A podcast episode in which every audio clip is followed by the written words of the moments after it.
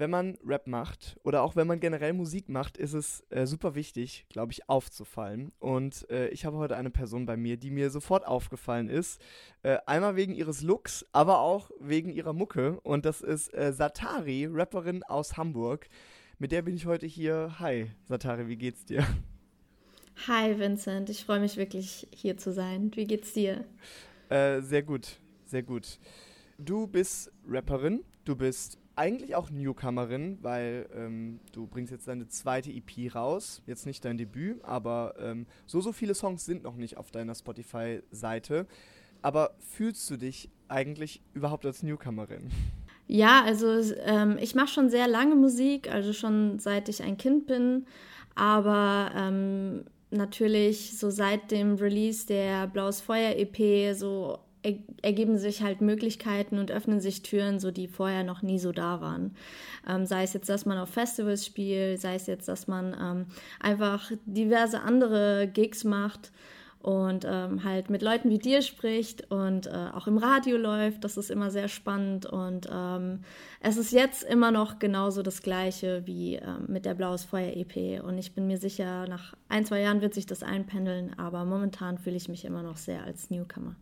Ja, ich, ich finde, du hast, du, du hast jetzt gerade schon gesagt, ne, du hast schon auf dem Festival gespielt, auf der Fusion, glaube ich. Mhm. Äh, du hast Gigs in, in Hamburg und Umgebung und äh, du bist auch beim geilen Label bei äh, 365XX. Auch das ist ja gar nicht so klar, wenn man äh, ja gerade seine, seine ersten Songs äh, öffentlich released. Du sagst, du hast jetzt schon länger Musik gemacht, aber quasi unter dem Label äh, Satari. Ähm, hast du das Gefühl, dass es schon auch, also dass deine Karriere voll schnell geht? Ähm, ich habe tatsächlich erst gestern mit Ambigo darüber gesprochen, meinem äh, Producer. Und ähm, ich habe das so ein bisschen so, man kommt halt als Artist nicht drum rum, sich manchmal zu vergleichen. Und ich fand es schon so im Vergleich zu manch anderen Artists, so dass wir manchmal langsamer unterwegs sind, aber manchmal auch ein bisschen schneller unterwegs sind. Ich glaube, für zwei EPs fühlt sich das alles gerade sehr natürlich an. So die Leute, die dazukommen, so ich mag diese Community wirklich sehr. Und ähm, ich würde schon sagen, dass wir ein ordentliches Tempo drin haben. Ja, würde ich auch sagen.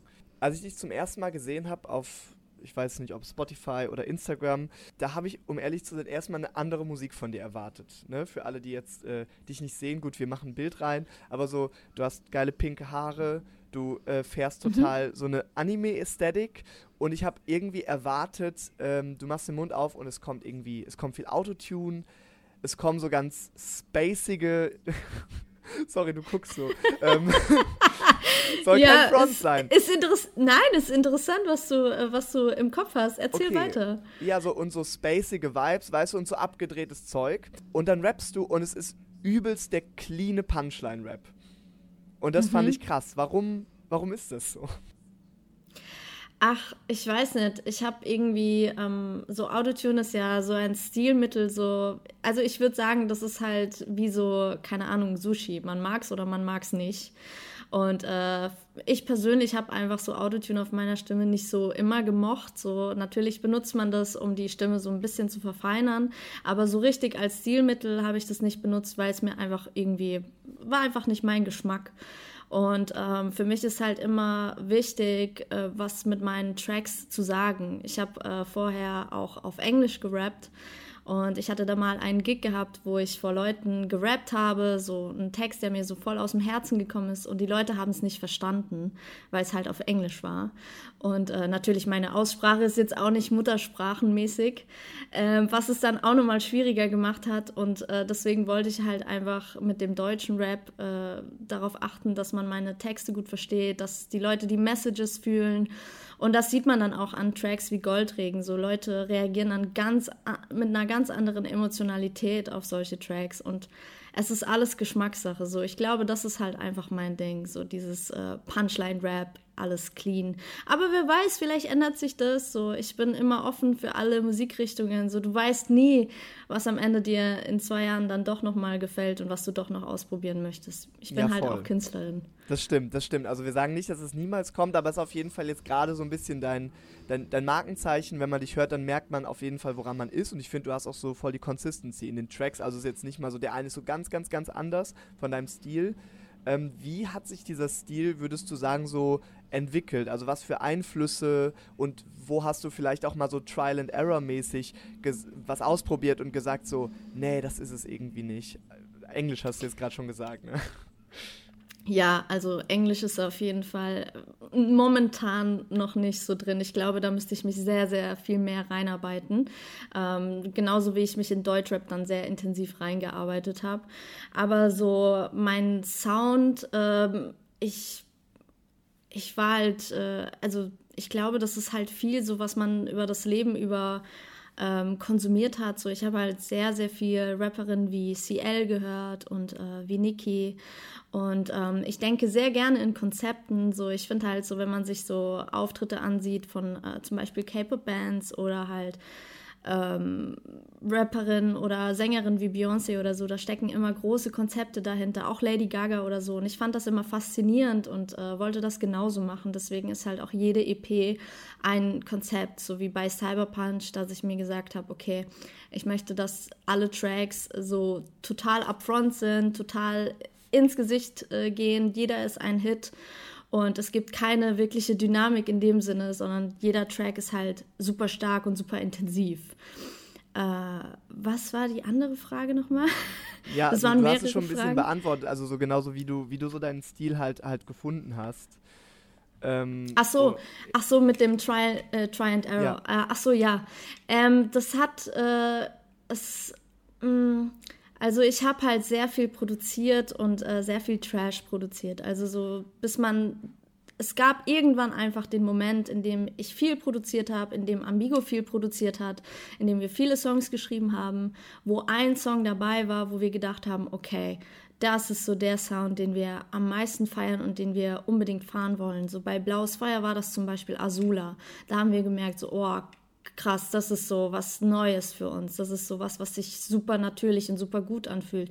Bei äh, Cyberpunch war es Jack Sparrow. So Jack Sparrow war der erste Track, den wir zu dieser EP geschrieben haben und wo wir gesagt haben, okay, die EP muss jetzt äh, in die Richtung gehen wie Jack Sparrow, dieser Song und dieser Track, weil der ist so frisch, der ist so neu und der fühlt sich einfach gut an. Und so haben wir dann äh, praktisch über Try and Error, wie du es gesagt hast, äh, den Sound gefunden. Aber mhm. wir entwickeln uns immer weiter. Mhm. Ähm, es ist immer so ein Zusammentragen der bisherigen Projekte so und das wird dann halt erweitert. Okay.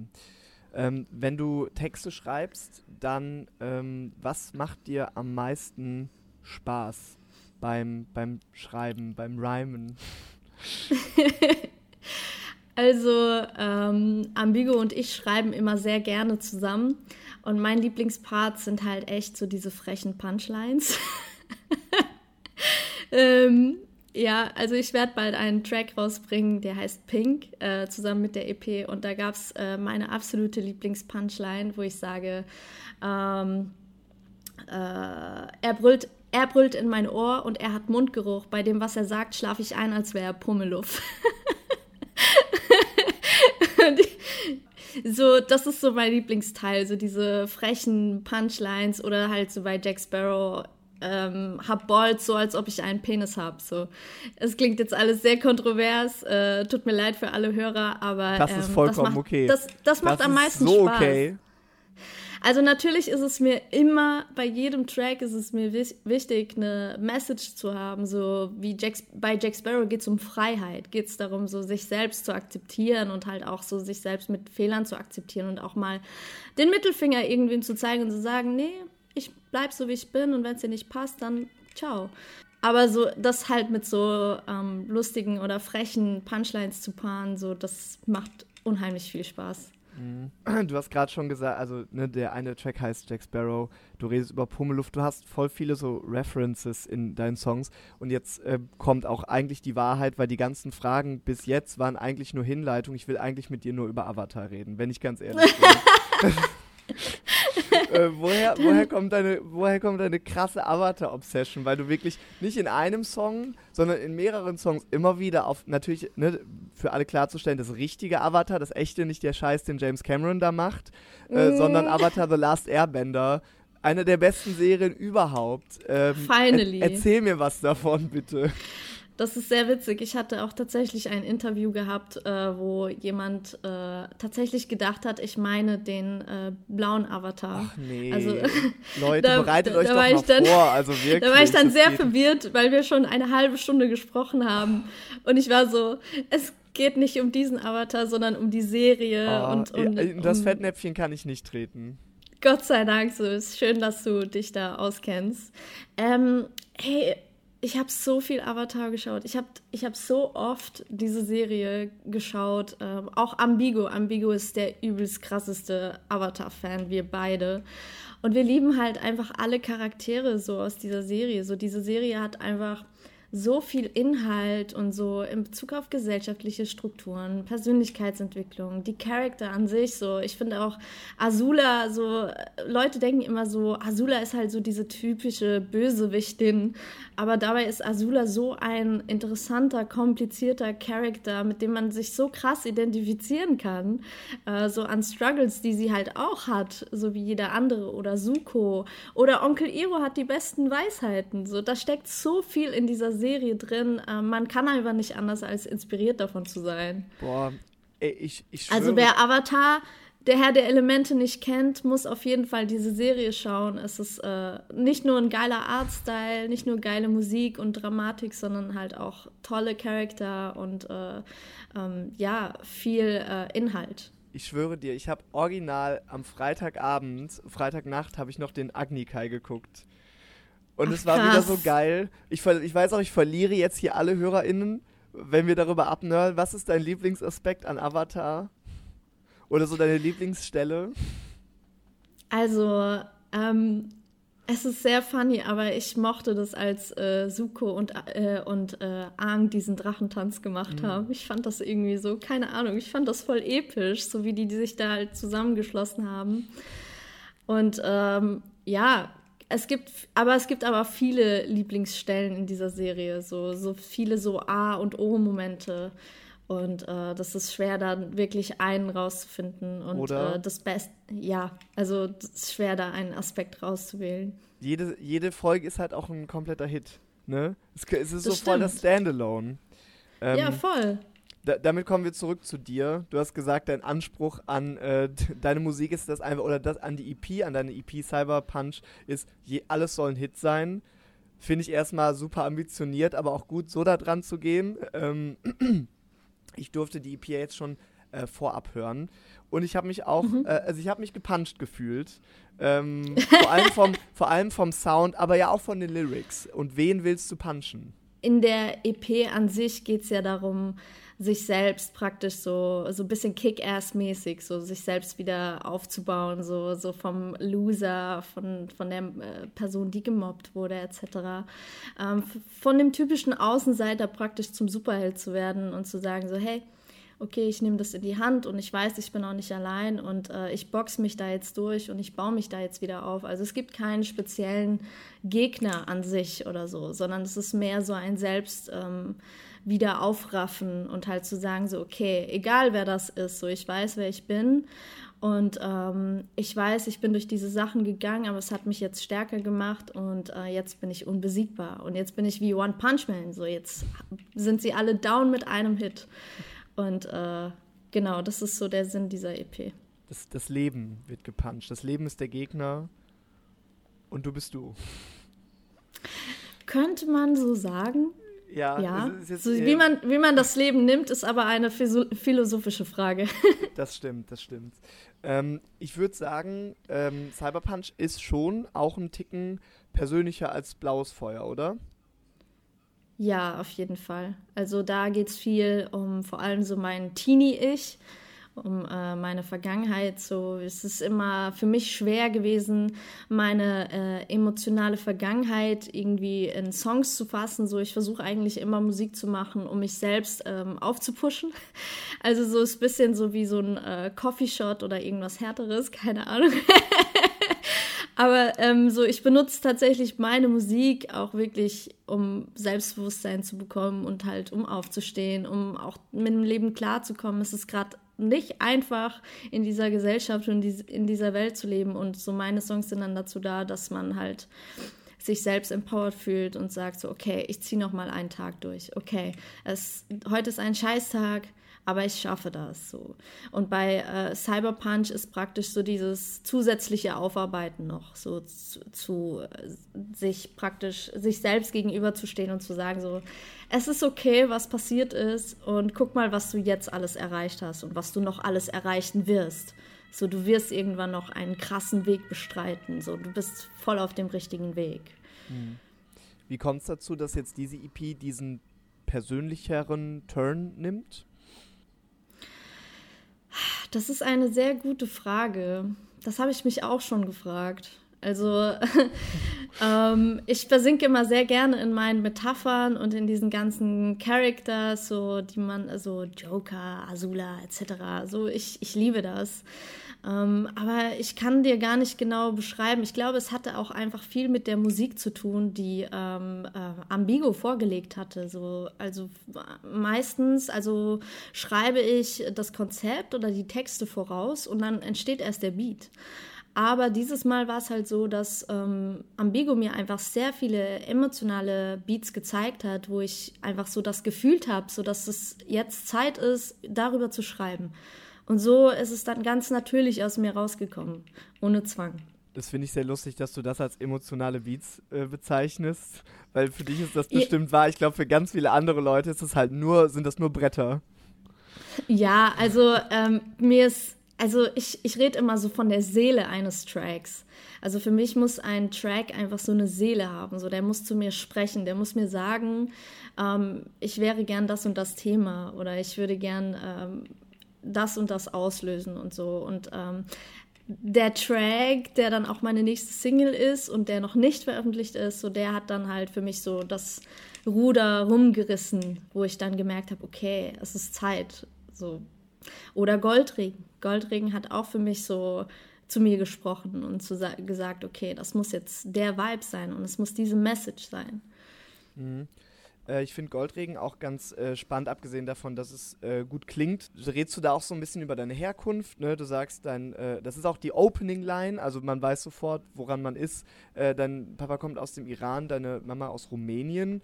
Genau, auf Goldregen äh, sprichst du auch darüber, dass man sich irgendwie immer beweisen muss und dass aber auch vielleicht als marginalisierte Person in Deutschland, egal was du tust, immer jemand irgendwie dir Steine in den Weg legt. Ich frage mich, ob deine Karriere das auch so ein bisschen widerspiegelt, weil ich finde, deine Musik spricht auch so ein bisschen zu mir, dass du halt einfach auch Bock hast, dich zu beweisen und dass du halt schon einfach immer so dein Bestes gibst. Und vielleicht liegt es auch so ein bisschen an deiner Erziehung, oder? Es ist halt schwer, so ich konnte nie so wirklich ähm, so den gesamten Hintergrund erzählen, so warum ich solch so einen Track wie Goldregen schreibe. So natürlich äh, konnte ich es in ein paar Zeilen äh, zusammenfassen, so aber ähm, wenn du eine Familie hast, die ähm, sich als Flüchtlinge alles erarbeitet hat, dann alles verliert, so bis zum letzten Hemd. Und dann, ähm, keine Ahnung, nicht, nicht ernst genommen wird, weil sie halt ähm, einfach mit Akzent Deutsch spricht oder weil äh, sie dunklere Haut hat oder ähm, einfach nicht der Norm entsprechend aussieht, so dann hast du einfach als Kind oder als Teenie eine ganz andere Auffassung von der Gesellschaft, in der du lebst. Ich bin natürlich privilegiert in dem Sinne, so dass ich meinen Weg dahingehend selbst gestalten konnte, so dass ich das Glück gehabt habe zu sagen, so, okay, ich schaffe das mit dem, dass ich studieren gehe, ich schaffe das, dass ich noch mein Abi mache und so weiter, ich schaffe das, dass ich jetzt noch Musik mache, aber es gibt halt natürlich ganz viele Beispiele, so in denen das halt nicht der Fall ist, so wo das Leben dann so hart ist, dass ähm, die Personen keine Kraft mehr haben. So mein ganzes Leben bestand halt auch aus dieser einen Prüfung oder aus mehreren Prüfungen. So ich habe auch früh mit Musik angefangen und das war halt nicht so, ja ich mache einfach mal Musik, sondern es war halt immer sehr ambitioniert. Ich habe äh, mit Geigespielen angefangen, aber wir konnten uns das irgendwann nicht mehr leisten, weil meine Eltern alles verloren haben und dann musste ich immer Prüfungen machen vor irgendwelchen Leuten und äh, auch so im Orchester spielen, immer irgendwelche Prüfungen. Ich musste immer zeigen, so dass ich es wert bin, ähm, gefördert zu werden, dass ich es wert bin, ähm, dass man, dass man an mich glaubt oder dass ich halt mehr sein darf als das, was das Leben für mich vorgesehen hat. So natürlich wäre ich wahrscheinlich auch zufrieden gewesen zu sagen so okay, ich, äh, mein Vater ist Mechaniker, ich werde Autohändlerin. ähm, Also, äh, aber genau mit dem mich, Look auch. Das wäre für mich, das wäre für mich auch okay gewesen, so. Aber es war einfach so dieser Traum und immer dieser Gedanke, so was ich im Leben vermittelt bekommen habe, so ich muss kämpfen, so ich muss beweisen, dass ich es wert bin, so und äh, wenn du kein Geld hast, dir diese ganzen Sachen zu finanzieren, wie Musikunterricht und so weiter, dann musst du halt anders beweisen, dass halt Leute dann for free in dich investieren. Und, ähm, und meine Eltern haben mir auch immer gesagt, so dass es eine harte Welt ist und dass ähm, manchmal die Welt ungerecht ist und Sachen wegnimmt oder keine Chancen bietet und dass man sich immer alles erkämpfen muss. Und äh, das ist unsere komplette Familienphilosophie. Also ich meine, wie gesagt, meine Eltern sind Flüchtlinge. Also äh, es ist was anderes, so vor Khomeini zu fliehen oder vor Ceausescu zu fliehen. So, da sind einfach ganz andere Werte vertreten. So, auch das Leben meiner Eltern ist nie, ähm, sag ich mal, ähm, super ähm, entspannt gewesen. Ja. Klar, das kann man jetzt natürlich ne, nicht mit einer Musikkarriere äh, vergleichen. Äh, aber ja. trotzdem finde ich, also es, es, spiegelt sich so krass in deiner Musik wieder. Und ich habe halt auch das Gefühl, dass du, was jetzt so Deutschrap angeht, auch so, so ein bisschen so eine Streberin bist, weißt du? Weil es gibt dann halt diejenigen, die sitzen, die sitzen dann da irgendwie im Studio und die rauchen halt fünf Joints und die sagen, boah, geil, ich habe jetzt zwei Zeilen geschrieben und dann kommen fünf Monate gar keine Tracks und dann denkst du dir so, hey, du hast Potenzial, aber da wird nichts raus. Und dich sehe ich da halt ganz anders, dass du halt richtig halt hasselst und auch so ein bisschen mehr reinsteckst und dann so ein bisschen so ja, die, die Deutschrap-Streberin bist und dann halt auch ja am Ende so ein bisschen den, den Erfolg davon erntest, dass du halt äh, viel Musik machst und dass du dir da Mühe gibst. Ja, also ich denke, es hat alles eine Daseinsberechtigung. Ich glaube, es gibt äh, so Leute, die dann sagen, okay, sie, sie rauchen jetzt ein, zwei Tüten und dann schreiben sie halt einen also einen lockeren Song, das kann auch Leuten helfen. So Leute, die zum Beispiel zu viel sich zerdenken, so hilft genau so ein Track. So, du weißt es nicht. Ähm, es hat alles seine Daseinsberechtigung. Für mich ist es halt einfach mein Weg. So, ich habe mir den Weg so ausgesucht. Ich könnte auch sagen, so, hey, mir ist das äh, gar nicht so wichtig, irgendwie da so perfekt an die Zeilen ranzugehen oder an meine Performance oder so. Ähm, ich könnte es auch einfach leicht und äh, easy machen. So Jack Sparrow habe ich auch leicht und easy geschrieben, zusammen mit Ambigo. Das war der einzige Track, so, wo wir Fun hatten und einfach dachten so, okay, wir, wir probieren es jetzt einfach mal so. Und dann gibt es halt andere Tracks wie Goldregen, so, wo dann der emotionale, super krasse Hassel dabei ist. Ähm, es, äh, es ist unterschiedlich und Typsache. Und ähm, ich denke, so jeder kann sich da was rausziehen. So es ist genauso wie wenn du Freunde auf einer WG-Party triffst. So mit den einen vibest du halt mehr, so mit denen vielleicht, die entspannter sind, oder halt mit den anderen, so die dann zum Beispiel mehr hasseln. So ist je nachdem. Ich umgebe mich zum Beispiel auch mehr mit Menschen, die ähm, sehr ambitioniert sind, sehr viel hasseln, sehr viel üben ähm, oder halt einfach sich sehr viel Gedanken äh, darüber machen, wie sie halt ihre nächsten Schritte im Leben gehen können. Genau, du sagst Jack Sparrow ist so ein bisschen der Track, der also A Spaß gemacht hat, der auch so ein bisschen den Sound von der EP prägt. Dann gibt es aber natürlich auch nochmal Cyber Punch, der jetzt namensgebend ist. Ähm, also irgendwie total viele Aspekte. Was würdest du sagen, wenn jetzt jemand dich gar nicht kennt und einen Song von der neuen EP hören darf von dir, äh, um ein Bild von dir zu kriegen? Welchen würdest du da empfehlen? Das ist schwer zu sagen, weil ich genau zwei Styles auf dieser EP wollte. Also, ähm, also drei Tracks sind in die Richtung von Jack Sparrow, so dieses so mit äh, Hyperpop angehaucht, aber halt auch so ein bisschen frecher Rap, so hat auch ein bisschen so Slim Shady Vibes, so wenn ich das so ganz dezent äh, äh, definieren müsste oder so. Und der andere Vibe ist halt dann so ein Track wie Goldregen, so der sehr upfront ist und halt ähm, sehr ähm, ernst und sehr aggressiv und so. Also du hast halt genau diese zwei Extreme. Ähm, ich denke halt, wenn die Person ähm, meine ernste und aggressive Seite sehen will, dann kann sie gerne Goldregen hören. Und wenn sie eher meine freche, crazy Seite sehen will, dann könnte die Person halt entweder Jack Sparrow oder einen der anderen drei Tracks hören. Okay, das ist doch eine gute Empfehlung. Cyberpunch äh, droppt jetzt am 31.03. Wie geht's weiter mit dir? Hast du da schon was in Planung? Was passiert den Rest des Jahres? Spielst du auf Festivals? Spielst du im Raum Köln? Wäre zum Beispiel die wichtigste Frage äh, an, an dieser Stelle für uns. Also ähm, für mich ist natürlich das Oberste erstmal so die äh, EP so gut es geht an die Leute bringen, so über alle Social-Media-Kanäle. So ich habe so viel Arbeit in diese EP gesteckt, das musikalisch auf jeden Fall. Ähm, ich hoffe, dass alle alle Tracks hören. Ähm, was, was Auftritte angeht, so momentan habe ich noch keine Festivals ähm, announced. Also da steht bei mir noch nichts fest. Also ich habe zwei Shows in Hamburg. Am 21.04. spiele ich als Support für Maribu im Übel und Gefährlich. Und am 26.04. spiele ich eine Solo-Show im äh, Knust in Hamburg. Ähm, aber so an weiteren Gigs, wir sind tatsächlich in der Planung, es ergeben sich neue Dinge, so, aber festlegen kann ich momentan noch nichts. Aber ich arbeite, ich arbeite daran, dass äh, zeitnah ich auch deutschlandweit und vor allem im Süden auch spiele. So, ich habe äh, hab erst in Berlin kürzlich gespielt und mir haben mehrere Leute geschrieben, dass sie extra aus Frankfurt gekommen sind. Und ich will natürlich ja, ich will natürlich den Leuten ähm, diese langen Wege ersparen, so immer in den Norden kommen zu müssen. Ähm, wir arbeiten da auf jeden Fall dran, aber es ist halt äh, immer noch so die Nachwehen von Corona, so da muss man halt realistisch sein und muss man einfach äh, gucken, wie man da durchkommt. Aber ich bin zuversichtlich, dass dieses Jahr noch äh, ein paar Shows deutschlandweit kommen. Das ist sehr nice. Ich kann Köln da nur empfehlen. Ist sehr, ist zentral. Safe. Da kommen alle hin. Also, äh, wenn du auf jeden Fall da bist, dann äh, sag super, super gerne mal Bescheid. Ich freue mich drauf, ähm, wenn du eine Show spielst und auf die Musik, die den Rest des Jahres noch released wird und natürlich äh, jetzt auf Cyberpunch, was die Leute dann hören können. Vielen, vielen Dank fürs Interview und ja, gerne. Ich sag Tschüss und äh, hoffe, wir hören uns bald wieder. Alright, dann bis dann. Tschüss.